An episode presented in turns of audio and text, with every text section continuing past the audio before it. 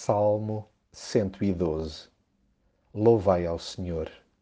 Bem-aventurado o homem que teme ao Senhor, que nos seus mandamentos tem grande prazer. Ele não teme más notícias. O seu coração está firme, confiando no Senhor. A pessoa feliz é aquela que aprende a ver a mão de Deus nas pequenas coisas.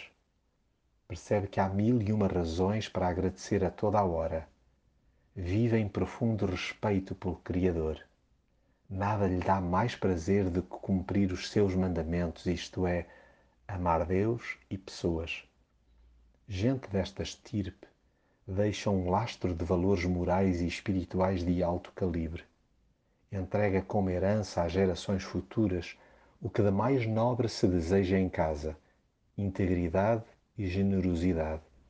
E é aqui que reside a abundância, riqueza e prosperidade de qualquer nação. Façamos parte deste naipe de peregrinos com uma consciência apurada da nossa dupla cidadania terrena e celestial, brilhando na escuridão e contagiando outros à excelência de caráter. Não poupemos nas doses de bondade.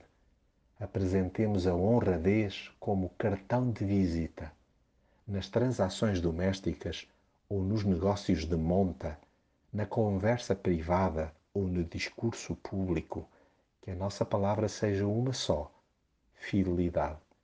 Procedendo assim, podemos até cair no esquecimento humano, mas jamais da memória divina.